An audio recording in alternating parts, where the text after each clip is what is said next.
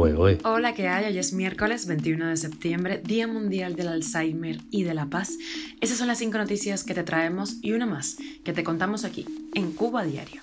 Esto es Cuba a Diario, el podcast de Diario de Cuba con las últimas noticias para los que se van conectando. El referendo en Cuba no es sobre el código de la familia, sino sobre el apoyo al régimen.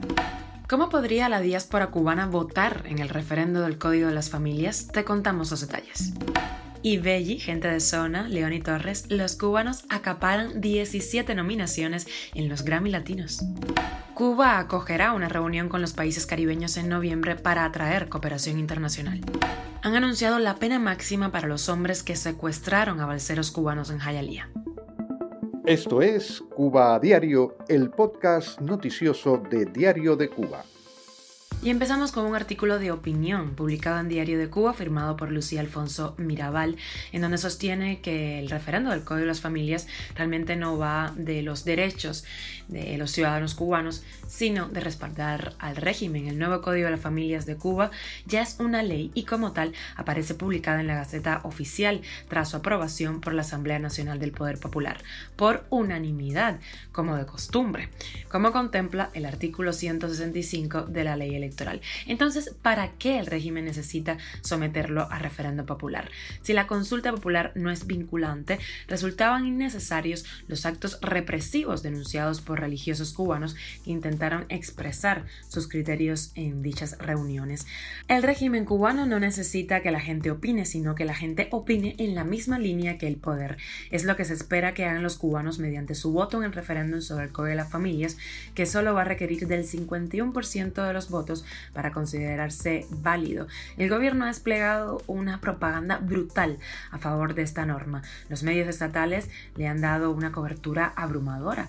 El referéndum no es sobre el Código de la Familia, sino sobre el apoyo al gobierno y al sistema.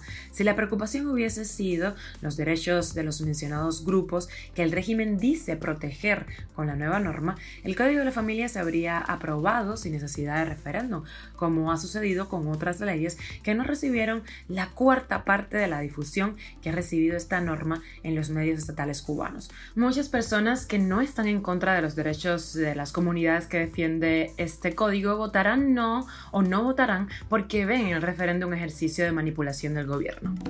¿Cómo podrá la diáspora cubana votar en el referendo del Código de las Familias? Transparencia Electoral y The Monlat explican en detalles la plataforma que han lanzado para hacer valer los derechos de todos los cubanos residentes en el exterior. Referendo del Código de las Familias de Cuba 2022. Recuperación del derecho al voto de las cubanas y los cubanos en el exterior. Este 25 de septiembre se celebra el referendo del Código de las Familias en Cuba. Si bien la ley electoral impide el voto de los más de 2 millones de residentes en el extranjero, Transparencia Electoral y Demoamlat pondrán a disposición una solución tecnológica que les permitirá empadronarse y emitir su voto desde cualquier parte del mundo.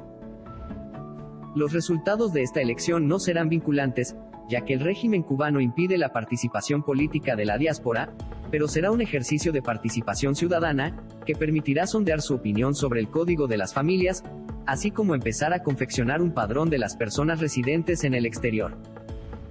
¿Cómo participar? Las personas interesadas deben ser cubanas y mayores de 16 años. Se empadronarán entre el 15 y el 25 de septiembre, inclusive, en una plataforma que registrará sus datos y emitirá un usuario y contraseña para que puedan votar el 25 de septiembre. ¿Qué datos son necesarios?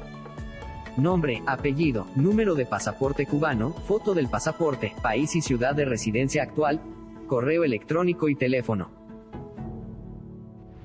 ¿Por qué participar? Será la primera vez que la diáspora cubana participe en una elección de la isla, y sentará un precedente para la recuperación de sus derechos políticos. Además, permitirá empezar a confeccionar un padrón electoral de residentes en el exterior, herramienta fundamental para un eventual escenario de transición democrática, que prevea elecciones generales. Independientemente de residir en el exterior, todas las personas cubanas tienen derecho a la identidad, la nacionalidad y a ejercer los derechos políticos consagrados en los instrumentos internacionales. Para más información, visita www.referendoenalexterior.com. Cuba a diario Los músicos cubanos de fuera y dentro de la isla acapararon 17 nominaciones a los Premios Grammy Latinos 2022 que serán entregados el próximo 17 de noviembre en Las Vegas, en Estados Unidos. Allí tienen candidaturas Leoni Torres, eh, Gonzalo Rubalcaba, Imeno Viola, el Septeto Nacional Ignacio Piñeiro, Renecito Avish, las hermanas Ibelli, por ejemplo, se incluyeron en la difícil categoría de mejor fusión interpretación urbana por el tema This Is Not America junto a Residente. Como mejor álbum tropical contemporáneo aparece Gente de Zona y como mejor álbum de salsa está Alexandre, Alexander Abreu y Habana de Primera. En el apartado Mejor Canción Tropical retumba el nombre del cubano Lenier Mesa junto a Mauri Gutiérrez y Jorge Luis Pilot. En el mejor álbum folclórico aparece Síntesis, Seme y X Alfonso. Y el mejor álbum de jazz latino, Jazz, está pues ahí Chucho Valdés junto a Eliane Elías y Chicorea ya fallecido. Como mejor álbum instrumental aparece la cubana Glenda del E. Cuba arriba. Estaremos muy pendientes de esta fecha para ver qué nombres llegan ahí al primer lugar en el podio. Cuba acogerá el próximo 10 y 11 de noviembre una conferencia de la Asociación de Estados del Caribe con el fin de atraer donantes para los proyectos de cooperación y mostrar los existentes, así lo informó el gobierno cubano. El intercambio de bienes entre Cuba y el grupo regional es ligero, aunque sobresalen las exportaciones de servicios y los productos biofarmacéuticos, lo apuntó la viceministra primera de Comercio Exterior e Inversión Extranjera, Ana Teresita González, a la agencia sin ofrecer más detalles.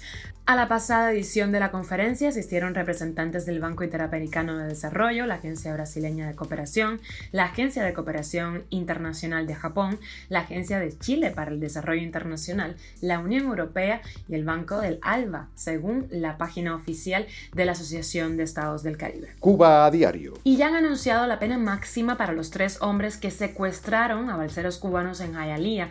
Tendrán que pasar 10 años tras las rejas, que incluyen tres años de libertad vigilada y multas de 250 eh, mil dólares si son hallados culpables. Los tres hombres residentes en Florida, que fueron acusados de tráfico humano por el traslado de balseros cubanos a Estados Unidos, a quienes luego mantuvieron como rehenes en una casa de Hialeah, solicitaron 15 mil dólares por su liberación a sus familiares. Los amenazaron además con agredirlos a ellos, a sus familias o dejarlos en el medio del mar si no pagaban sus deudas.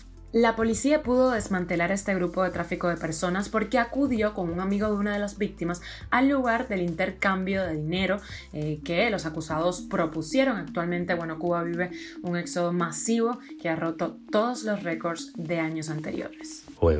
Y con la noticia extra viajamos a Rusia. El gobierno de ese país ha anunciado la movilización de 300.000 reservistas por la guerra en Ucrania. Vladimir Putin anuncia una movilización militar parcial de su población para luchar en la guerra en Ucrania. Esto es Cuba a Diario, el podcast noticioso de Diario de Cuba, dirigido por Wendy Lascano y producido por Raiza Fernández. Gracias por estar con nosotros, hacernos parte de tu rutina. Recuerda que nos puedes encontrar en Spotify, Apple Podcast y Google Podcast, SoundCloud, Telegram y síguenos en nuestras redes sociales. Yo soy Wendy Lascano, que tengas un feliz miércoles.